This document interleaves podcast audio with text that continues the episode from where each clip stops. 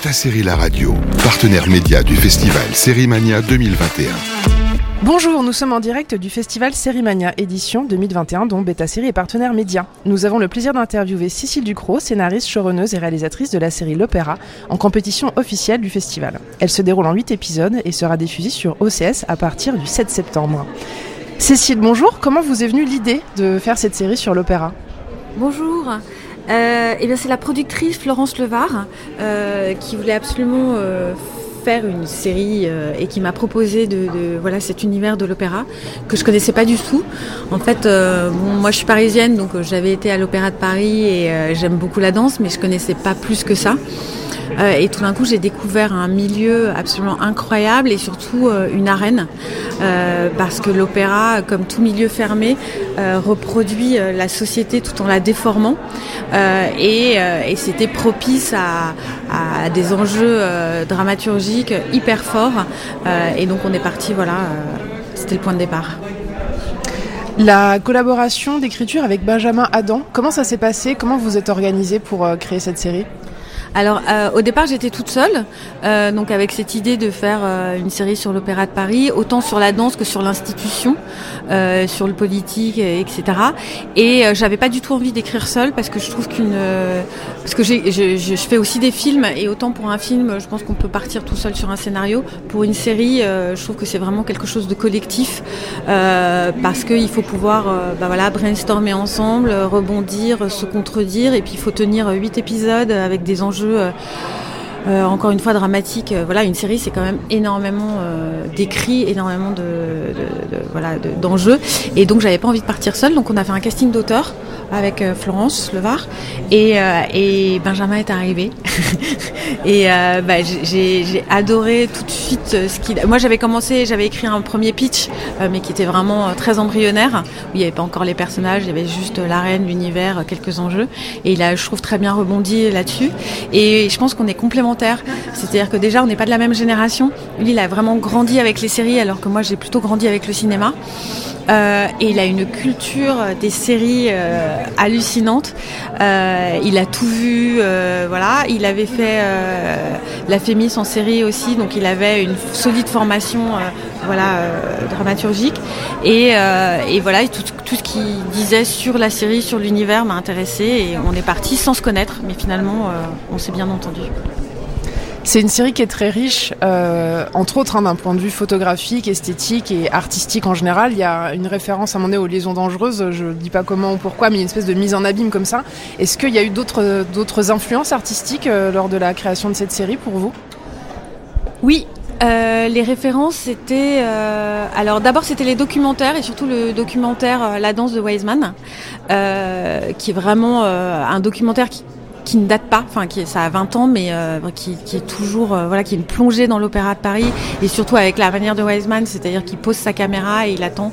Et il n'y a pas énormément de montage, enfin il a une manière de filmer euh, vraiment euh, qui est très intéressante. L'autre référence, c'était Rocky Balboa euh, parce que on avait envie avec Benjamin de filmer la danse de manière de filmer et d'écrire la danse euh, j'allais dire de manière atypique, c'est un peu prétentieux, mais en tous les cas, on se retrouvait pas forcément dans les représentations qu'il y avait de la danse. C'est-à-dire que d'un côté, en général, il y a un, côté très euh, tutu, rose, euh, ballerine, euh, Martine fait de la danse, qui un, qui nous convenait pas, et de l'autre, au contraire, un côté un peu Black Swan, c'est-à-dire un milieu hyper agressif, hyper trash, où les danseurs se, font des croche-pattes et se mettent du verre pilé dans les chaussons. Et on essayait de trouver un juste milieu qui était dans les documentaires, mais en même temps, on voulait pas non plus de l'ultra-réalisme, parce qu'à un moment, l'ultra-réalisme, c'est un peu chiant, et puis surtout en série, ça marche pas. Euh, et donc, euh, Rocky Balboa, parce que, euh, parce que tout d'un coup, on a envisagé le personnage de Zoé comme une danseuse qui va remettre ses chaussons, qui va, qui n'a plus le niveau, et à qui on va dire, ben, soit tu, tu t'y remets, soit sinon t'es viré. Et, euh, et on a pensé tout de suite à Rocky, on a revu Rocky, on s'est dit, mais c'est génial, c'est comme ça qu'il faut filmer la danse. Et notamment moi qui ai filmé l'épisode 4, euh, qui est tourné l'épisode 4 sur, euh, qui est centré autour du lac des cygnes. Et vraiment, c'est l'enjeu autour du retour sur scène de Zoé dans un grand ballet. on a vraiment écrit en pensant à Rocky Balboa et filmé en pensant à Rocky Balboa, c'est-à-dire que parce qu'en plus le, Lac des Cygnes, c'est vraiment un énorme ballet qui est sur quatre actes avec la, danseuse principale qui incarne, qui joue Odette. Odette, euh, rentre sur scène, sort sur scène, rentre sur scène, et on la voit énormément en coulisses. Et on se disait, mais c'est exactement comme dans Rocky, quoi. C'est-à-dire qu'elle arrive, elle doit faire son, son, son, match, et puis ensuite elle revient dans les coulisses, elle transpire, elle en peut plus, il y a quelqu'un qui l'éponge, qui prend de l'eau, et elle y retourne. Et donc euh, voilà, c'était un peu les influences qu'on avait. Euh, il y a des détails très réalistes hein, pour euh, celles et ceux qui nous écoutent et qui auraient pratiqué la danse classique. Euh, le, le, coton dans les chaussons, un petit peu avec du sang, le sparadrap autour des doigts de pied, ça c'est des choses qu'on connaît. D'ailleurs, sur cette question euh, finalement de la représentation physique de la danse, il y a quand même un énorme défi brillamment relevé dans cette série, c'est le fait d'avoir à la fois des acteurs qui dansent ou des danseurs qui jouent. Comment est-ce que vous avez procédé par rapport au casting, par rapport à, à ce défi-là? Bah, C'était la grosse difficulté. Euh, on a eu la chance d'avoir Ariane Labed, parce qu'il n'y a pas, beaucoup d'actrices de, qui ont un niveau de danse euh, voilà, capable d'interpréter une, une, danseuse étoile, même si les ballettomanes avertis diront oh, non, elle n'a pas le niveau, mais quand même, elle a, elle a, elle a le niveau. Et Ariane Labed, euh, d'abord, c'est une actrice euh, fabuleuse, et en plus, elle a fait 10 ans de danse, de danse classique, et ensuite, elle a continué en contemporain, elle a une, une compagnie, elle continue à danser régulièrement. Donc, c'était vraiment hyper important pour nous qu'elle qu'elle dise oui, parce que on n'avait pas beaucoup d'autres solutions. Euh, et on a eu la chance qu'elle a dit oui. Et puis après, pour tous les rôles secondaires, bah, c'était un, savant mélange de euh, soit des, des danseurs, euh, par exemple le personnage de Jonas, interprété par Lois Freeman. Il y a aussi le personnage de Myriam et de Louise, qui sont des anciens danseurs qui ont fait l'école de Nanterre et qui ensuite ont arrêté la danse à 14-15 ans. mais ça a tellement imprimé leur corps qu'ensuite, bah, on a été les rechercher, on leur a dit euh, vas-y remets tes chaussons et euh, ils s'y sont remis. Euh, c'était aussi un peu une, je pense, une psychanalyse pour eux, quoi. C'était de se remettre à lancer. C'était à la fois une joie et une souffrance, c'est-à-dire qu'ils étaient très contents et en même temps ils ont, ils ont pleuré de douleur. Euh, et puis, euh, donc voilà, c'est les danseurs qui, qui, des anciens danseurs qui sont mis à, jouer. Et puis de l'autre côté, bah, des acteurs comme euh, Suzy Memba, qui avait fait un petit peu de danse, mais pas beaucoup, et qui, qui ont fait un training bah, de deux mois, tous les jours à la barre. On a, on a fait un peu de spectacle vivant, c'est-à-dire qu'on a constitué une troupe qu'on a entraînée pendant deux mois. Et, voilà. Donc cette actrice euh, joue le personnage de Flora, un personnage euh, central de la série. Donc c'est une danseuse surnuméraire, donc remplaçante hein, à l'Opéra de Paris, une danseuse noire. Euh, évidemment, il y a énormément de choses qu'on voit à travers le prisme de ce personnage. Qu'est-ce que vous avez voulu vous illustrer? Quelle était votre intention narrative et peut-être plus loin une intention politique à travers ce personnage? Bah, De toute façon, à partir quand on commence à, écrire, on a toujours peur du cliché. Tout de suite, c'est comment on va faire pour pas. Et surtout sur le milieu de la danse où il y en a énormément qui sont véhiculés. Euh, donc il y avait toujours dès le départ l'idée de faire un d'éviter le personnage de euh, Loi Blanche sans faire de mauvais jeu de mots, mais euh, la jeune fille qui arrive, qui n'a pas les codes et qui va rentrer, euh, voilà, il, le faut parce que il faut quand même qu'on apprenne aux spectateurs les codes de la maison, donc il faut toujours un personnage de débutant, quoi.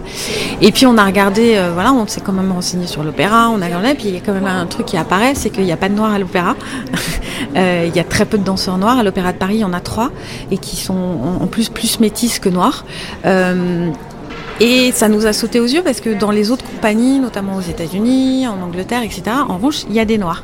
Et tout d'un coup, on, a trouvé là euh, qu'il y avait quelque chose d'extrêmement intéressant qui reflétait encore une fois euh, la société.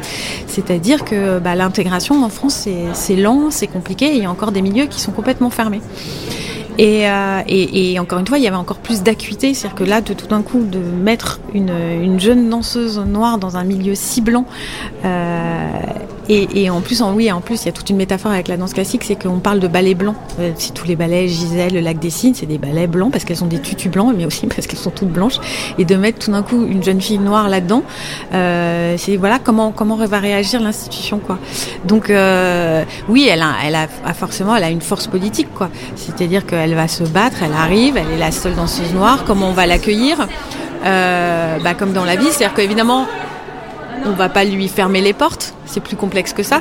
C'est-à-dire qu'on va dire oui, viens, viens, euh, viens, mais en revanche tu ne danseras pas. Ou alors tu danseras que dans le contemporain. parce qu'une danseuse noire dans le contemporain, ça pose pas de problème. Alors que pour danser le lac des signes et faire un signe blanc, bah, tout de suite, euh, ça pose des questions. quoi. Il y a un jeu de pouvoir qui s'installe avec le personnage de Sébastien qui est joué par euh, Raphaël Personnaz. Donc ce personnage en fait qui est le directeur fraîchement nommé de l'opéra, euh, on voit qu'il se retrouve euh, à la fois tout puissant dans certaines situations et en même temps on comprend qu'il est un rouage comme un autre dans, dans l'institution d'État. Qu'est-ce que vous avez voulu dire avec ce personnage? Et puis aussi en association avec Tiffen, son assistante, qui un duo qui vous donne la possibilité finalement de travailler un aspect comédie qui est peut-être pas très très présent en termes de quantité mais quand même assez intéressant. Vous avez voulu travailler ça bah, on avait, euh, on voulait qu'il y ait un peu tous les registres, quoi. C'est que ce soit, euh, il y a à la fois de la douleur, de la souffrance, enfin du drama et en même temps euh, de la comédie. Et c'est vrai que le duo Sébastien Tiffen, bon, on le savait à l'écriture que ça allait marcher, mais là il est incarné. Enfin, le duo fonctionne très très bien et ça c'est assez jubilatoire à voir quand tout d'un coup la rencontre de deux comédiens. En plus ils se connaissaient, ils avaient été au lycée ensemble, donc c'est assez drôle. Mais tout de suite dès la première scène, on avait ça marche hyper bien, quoi. Et bah moi je voulais aussi tous les, enjeux politiques et institutionnels euh, m'intéressent énormément euh, parce que je trouve que c'est difficile à représenter euh, la danse. Euh, enfin, c'est difficile d'incarner les enjeux artistiques, quoi, parce que c'est très théorique et de voir euh, un danseur dans les affres, de, un artiste dans les affres de la création, euh, c'est un peu théorique, quoi. Alors que de l'aborder par le côté très concret, et notamment de Sébastien Chenot, qui est dans les bureaux et comment il va faire sa programmation et comment ça va se répercuter sur les danseurs sur scène, tout ça, ça me passionne. Et du coup, alors il y a, le jeu de Sébastien Chenot, directeur de la danse, avec son assistante et avec donc avec avec Flora. Ce qui est intéressant, c'est que Flora, je voulais pas en faire un, un, personnage de victime uniquement, qui arrive et qui euh, se heurte euh, au racisme ambiant et comment elle va être. C'est qu'à un moment, elle comprend elle-même les règles du jeu et, euh, et sans dévoiler la suite, euh, elle va prendre Sébastien à son propre piège, quoi. C'est-à-dire qu'il y a un jeu entre eux et elle va se révéler, elle va, elle va prendre les armes et elle va se révéler, voilà, aussi pas manipulatrice, mais en tous les cas calculatrice. La saison 2 est déjà en tournage, je crois. Est-ce que vous pouvez nous en dire un tout petit mot sans spoiler, peut-être de, ce qui serait différent par rapport à la saison 1 alors la saison 2 en tournage euh, et bah, on reprend les trois personnages euh, et là toute l'enjeu c'est bah, de, les amener ailleurs. Euh, Qu'est-ce que je peux raconter? Il y a un final grandiose sur l'opéra. Euh, il y a le retour de Sébastien Chenot et Flora. Euh, Flora poursuit sa, sa route. Ok, on peut en rester là de toute façon. Nos auditeurs ont certainement très envie de, de, regarder cette série. Pour celles et ceux qui sont inscrits sur seriemaniadigital.com, vous pourrez accéder aux épisodes pendant 24 heures et vous pouvez partager vos réactions sur le salon de discussion animé et modéré par Beta Série. N'oubliez pas d'inscrire la série L'Opéra dans votre agenda Beta Série et à très vite sur Beta Série La Radio. Merci Cécile. Merci. Beta Série La Radio, partenaire média du festival Série Mania 2021.